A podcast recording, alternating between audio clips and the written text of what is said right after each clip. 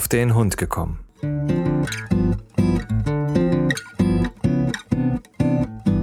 Ein Podcast, auch über Hunde.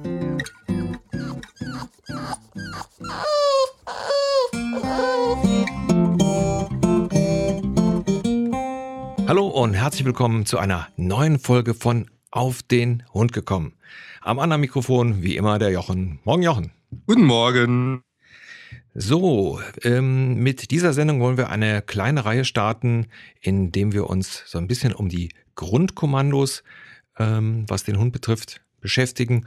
Und in der heutigen Sendung wollen wir uns so ein bisschen äh, einmal mal darum kümmern, wie ich die ganze Sache vorbereite.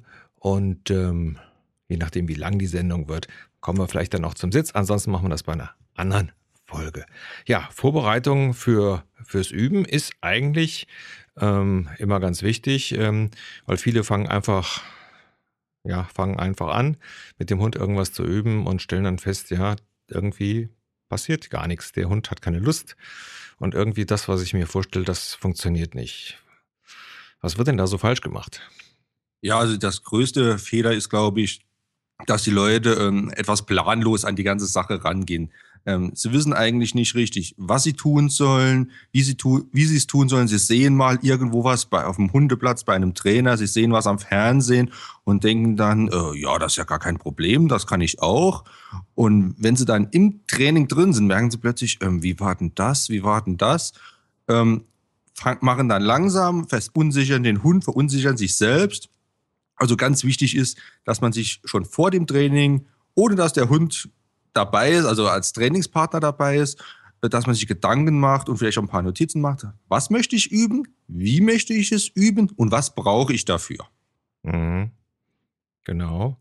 Ähm, man, soll also viel Ruhe haben, ähm, wenn man das anfängt, was Neues mit dem Hund zu üben. Man sagt immer, oder bei uns sagen wir auf dem Hundeplatz, unter Laborbedingungen. Also wirklich Ruhe, abgeschottet, eigentlich gar keine anderen Hunde dabei man ist allein mit seinem Hund auf dem Hundeplatz zu Hause, das ist jetzt mal egal wo, aber es ist keine Ablenkung drumherum. Es sind keine äußere Reize da, dass der Hund abgelenkt werden kann, sondern der Hund kann sich auf den Mensch konzentrieren und der Mensch kann sich vor allem auf den Hund konzentrieren.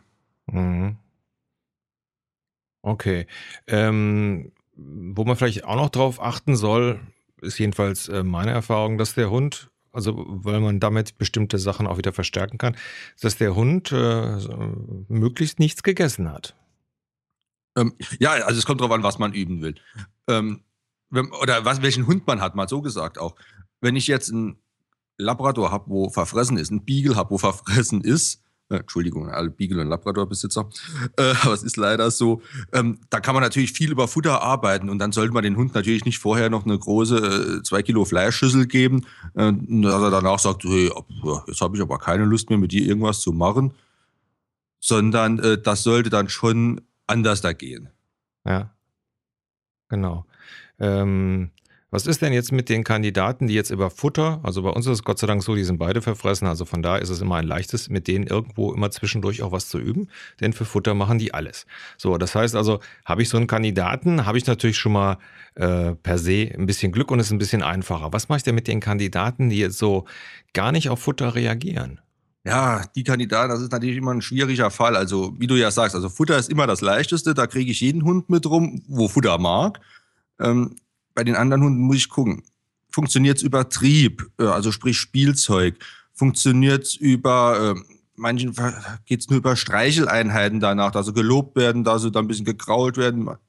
Ähm, das mögen dann andere rum wieder nicht. Also dann muss man ein bisschen einfallsreich sein, da kann ich also kein Patentrezept geben, da muss man wissen, was möchte mein Hund gerne haben ähm, und wie kann ich damit umgehen. Bei dem Trieb ist halt immer das Problem, äh, ich kenne das von der Eika, die hat auch sehr viel über Trieb gelernt und über Spielzeug und über Beute. Ähm, dabei passieren aber immer kleine Fehler, weil sie sich dann teilweise so reinsteigert, ähm, dass sie das gar nicht mehr richtig äh, durchführen kann, die Übung.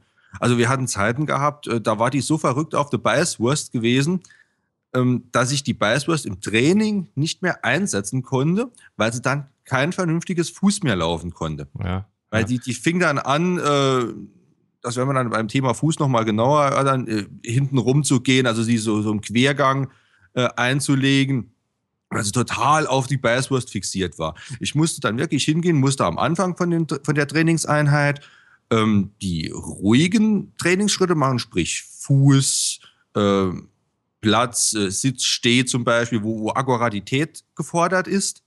Und dann zum Schluss konnte ich dann die Biaswurst auspacken und konnte mit ihr dann noch so Sachen wie jetzt äh, damals zum Beispiel fürs Obedience das Kommando Box oder so, wo, wo Schnelligkeit gebraucht wird, wo, wo, sie sich beeilen musste, wo, wo, wo äh, der Trieb gebraucht wurde. Das konnte ich dann mit ihr machen. Wenn das aber dann rum war, dann war auch die Trainingseinheit rum, weil danach war mit dem Hund nichts mehr anzufangen. Ja. Ähm, bei uns ist es so, dass wir, ähm, ich sage jetzt mal, also für jedes Training so ein bisschen anders machen. Das heißt also, bei dem äh, normalen Training da wird hauptsächlich dann natürlich auf Kommandos ge äh, gegangen und dann halt mit Stimme und Leckerchen belohnt. Also ganz wichtig ist natürlich halt auch Stimme, dass man dem Hund also ruhig äh, lobt. Das ist also nie verkehrt. Und ähm, äh, mit Spielzeug und so weiter wurde bei uns grundsätzlich bei Agility belohnt. Auch so ein bisschen, um die aus dieser Spannung rauszukriegen. Ich will jetzt durch den Tunnel, ich will jetzt über das Hindernis. Aber das ist ja jetzt schon ein bisschen äh, so, ich habe hab dann gesagt, fortgeschrittenen äh, Status. Wir sind ja jetzt so praktisch, wie bereite ich meinen Hund jetzt vor, dass der jetzt zum Beispiel mal hingeht und einfach mal Sitz macht. Genau. Also ich würde, äh, wo du gerade das Thema ansprichst mit der Stimme, also ich würde dem Anfänger, dem Laien empfehlen, mal am Anfang nicht viel mit Stimme zu arbeiten, weil Stimme kann kann gut sein, kann sehr gut sein. Ich arbeite auch viel mit der Stimme, äh, kann aber auch ein Problem darstellen, weil ähm, es gibt zum Beispiel auch Frauen, die wirklich so etwas, ähm, ich sage immer, raubauersicher sind, wo dann, das ist brav, das ist prima von dir. Und also eine tiefe Stimme da reinbringen. Das haben Männer sowieso, aber manche Frauen können das auch sehr gut. Und das verunsichert den Hund unheimlich. Also man muss mit dem Hund, wenn man dann lobt, eigentlich immer die gleiche Stimmlage haben, äh, für das Lob. Und das ist sehr schwierig, das hinzubekommen. Ähm, wenn da nämlich eine Nuance anders da ist in der Stimme, kann das sein, dass der Hund falsch verknüpft und sagt, oh, was habe ich denn jetzt falsch gemacht? Ja.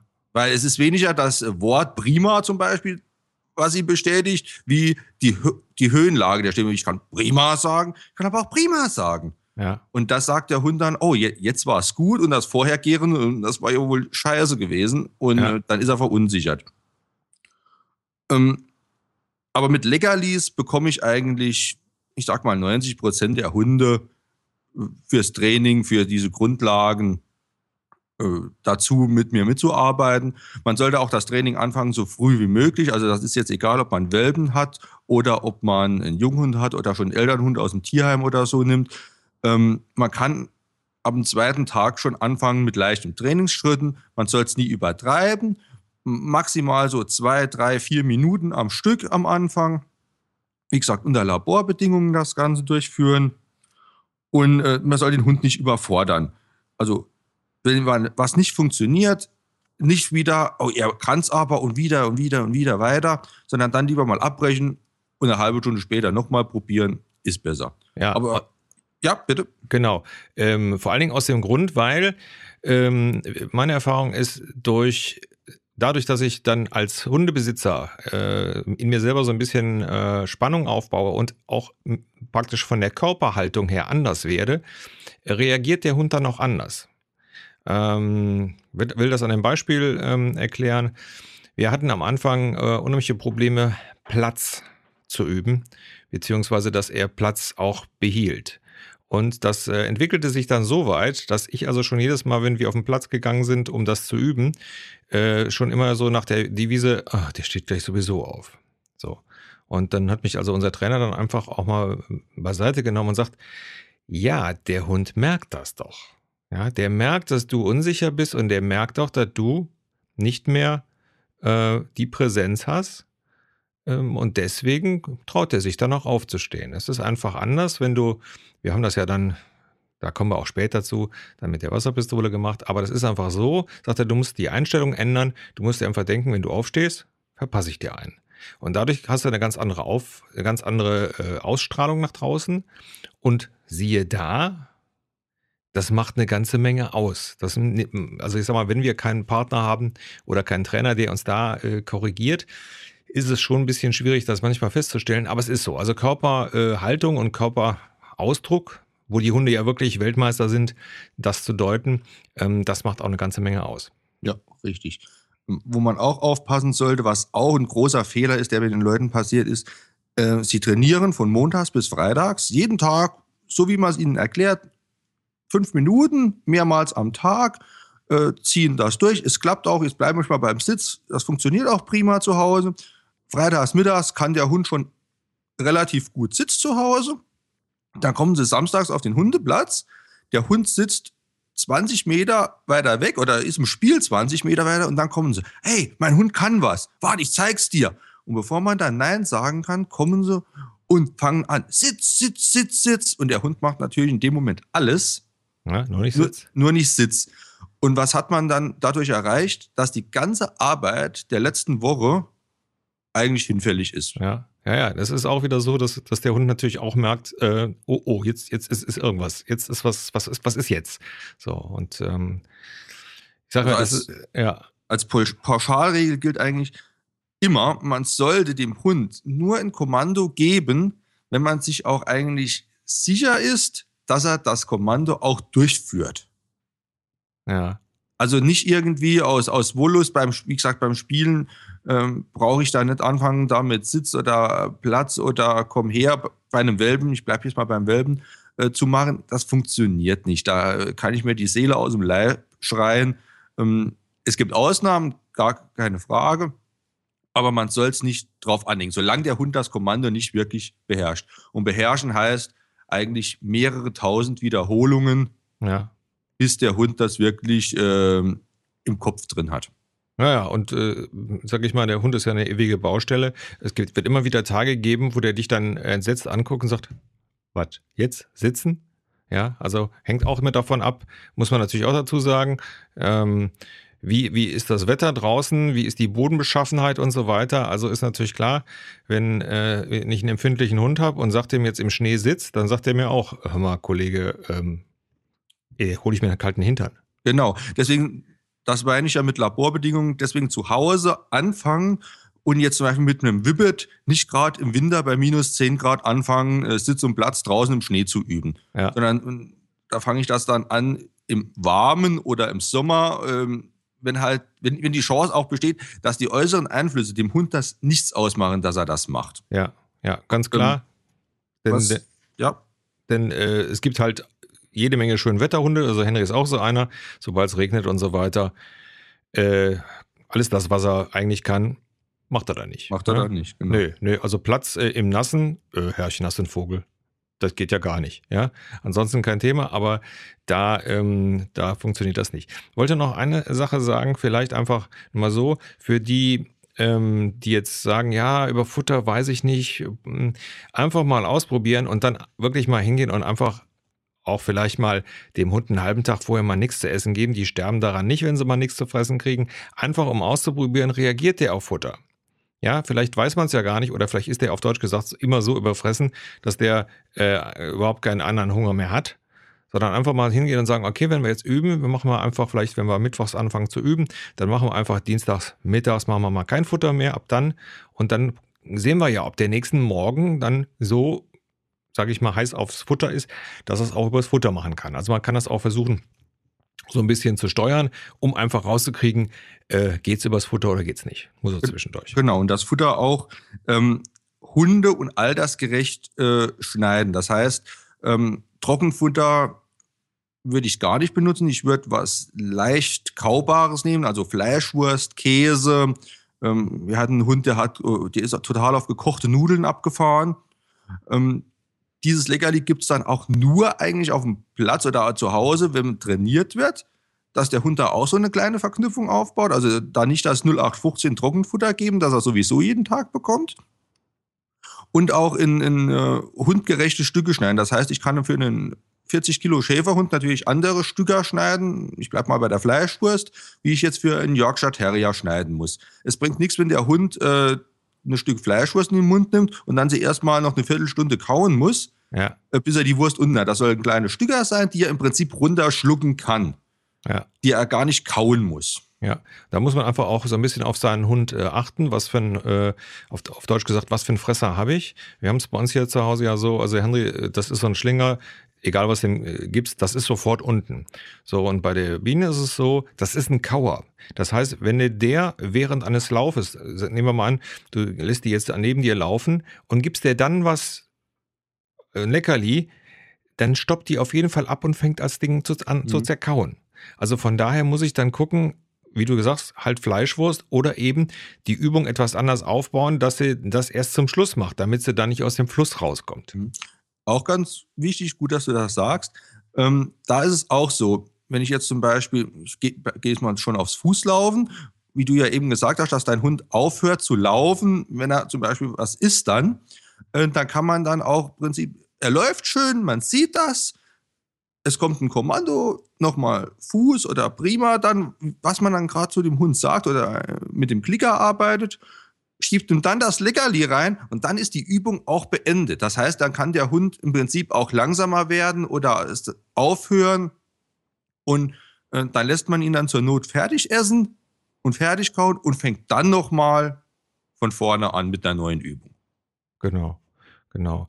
Also was, was wir bei uns im Verein auch ähm, oder wo auch sehr darauf geachtet wird, dass man so nach, nach Abschluss so einer Übung, dass man dann auch wieder, unser Trainer sagt immer, sei doch mal freundlich zu deinem Hund. Ja, ist klar, während einer Übung muss ich halt präzise Anweisungen geben, sodass der Hund das versteht.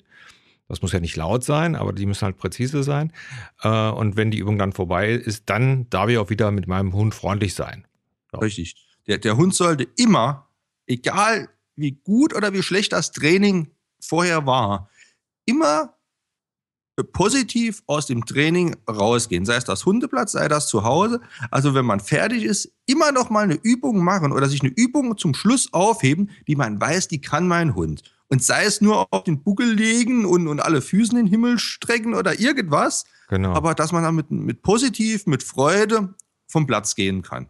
Genau, also die Sache immer positiv beenden für Hund und Herrchen. Genau. Weil ähm, es ist immer blöd, wenn man vom Platz geht und der Hund hat was nicht gemacht. Also ganz wichtig, wie gesagt, wie du schon sagst, die Übung positiv beenden, so dass man dann einfach beide auch mit einem positiven Ergebnis rausgeht und wenn es eben Pfötchen heben ist oder wie auch immer. Ja, also das ist so das Allerwichtigste. So, ich gucke gerade auf die Uhr. Wir haben es also schon wieder auf eine erstaunliche Zeit gebracht.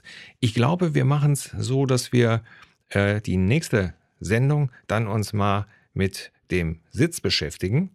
Ist zwar so an für sich für viele eine relativ einfache Übung, aber man kann ja da noch mal einiges üben. Sonst noch irgendwelche Einwände, Jochen? Äh, nein, höchstens noch, man soll dran denken, wenn mal eine Übung nicht funktioniert für die Grundlagen, immer wieder mal einen Schritt, zwei zurückgehen. Mein alter Trainer im Verein hat es immer gesagt, äh, back to Kindergarten. Ähm, lieber nochmal zwei Schritte hinten dran anfangen, um nochmal neu aufbauen, wie stur sein Programm weitermachen und es funktioniert nicht. Ja, genau. Ähm, vor allen Dingen ist es so, das habe ich also immer wieder festgestellt, ähm, du kannst auch mit dem Hund immer wieder neu anfangen. Also wenn man jetzt so mal festgestellt hat, ein Hund hat sich zum Beispiel verletzt und so weiter, hat eine Zeit lang eben nicht üben können und so weiter, dann fängt man eben von vorne an. Die lernen das also auch wieder. Das ist einfach so eine Sache, die immer wieder auch erlernbar ist, gerade wenn die auch mal wieder raus sind aus dem, aus dem Thema, wenn jetzt Ferien waren und so weiter und dann so ein bisschen, man hat es halt schleifen lassen. Die machen das also schon. Brauchen ja, also ich würde sagen, also bei uns auch sehr viele, wo gerade über Winter sagen, jetzt mache ich wirklich eine Winterpause von zwei, drei Monaten und mache da gar nichts groß mit dem Hund was Hundeplatz jetzt angeht, was Training für den Hundesport angeht. Und wenn man dann im Frühjahr wieder anfängt, ähm, ein, zwei Trainingseinheiten, der Hund ist wieder drin. Also ich habe mit der Eika ein ganzes Jahr oder über ein Jahr keine Begleithundeprüfung gelaufen. Äh, dann wurde gefragt, Eik, du, es fehlt uns noch ein Mann, würdest du noch mal laufen? Ja, naja, okay, komm, ich bin aber nicht im Training. Ähm, der Richter hat danach gesagt, wenn ich, ich bin ja außer Konkurrenz mitgelaufen, aber wenn ich gewertet worden wäre, wäre die Eika noch als Bester gelaufen dann. Und ja. obwohl sie nicht im Training war und so, also ähm, was ein Hund mal im Kopf hat und was ihm auch Spaß gemacht hat beim Training, das vergisst er auch nicht. Das bleibt ja. da auch drin und das kann man immer wieder abrufen. Ja, genau so ist es. So, eine kleine Anmerkung noch ähm, für die, die uns per E-Mail erreichen wollen. Wir haben jetzt auch eine eigene äh, E-Mail-Adresse, die ist info at auf den Hund gekommen.info. Ist also eigentlich einfach zu merken. Vorne ein Info, hinten ein Info und dazwischen auf den Hund gekommen. Also wenn ihr Fragen habt oder äh, Vorschläge, gerne äh, eine E-Mail senden oder eben das Formular benutzen auf der Seite auf den Hund gekommen.info. Ja, nächste äh, Folge machen wir dann, fangen wir dann an mit den Kommandos. Und da gucken wir immer, wie weit wir halt in der vorgegebenen Zeit kommen. Und äh, ja, ich hoffe, dass euch das was bringt. Was meinst du, Jochen? So machen wir es. Ich denke schon, dass das was bringt. Jetzt gerade, jetzt geht es Frühjahr los. Jetzt kommt wieder die Zeit, wo die Leute aus dem Winterschlaf erwachen, wo sie was mit ihrem Hund machen wollen. Ähm, Im Frühjahr kommen jetzt die neuen Welpen äh, ins Haus. Und äh, da wird sicherlich der eine oder andere den einen oder anderen Tipp mit sich bringen. Vielleicht weiß auch noch jemand was anderes und sagt, hey, ich habe es mit meinem Hund so gemacht. Einfach melden, einfach mal was sagen. Genau, und denn wir sind ja schließlich nicht ähm, allwissend und ähm, können von jeder Erfahrung halt äh, was lernen. Also von daher keine Hemmung, ruhig mal schreiben, äh, wie ihr das so macht. Ja, ich denke mal, das soll es für heute gewesen sein. Jochen, wie immer, vielen Dank. Bitteschön. Also, euch allen schöne Woche und bis zum nächsten Mal. Tschüss. Tschüss.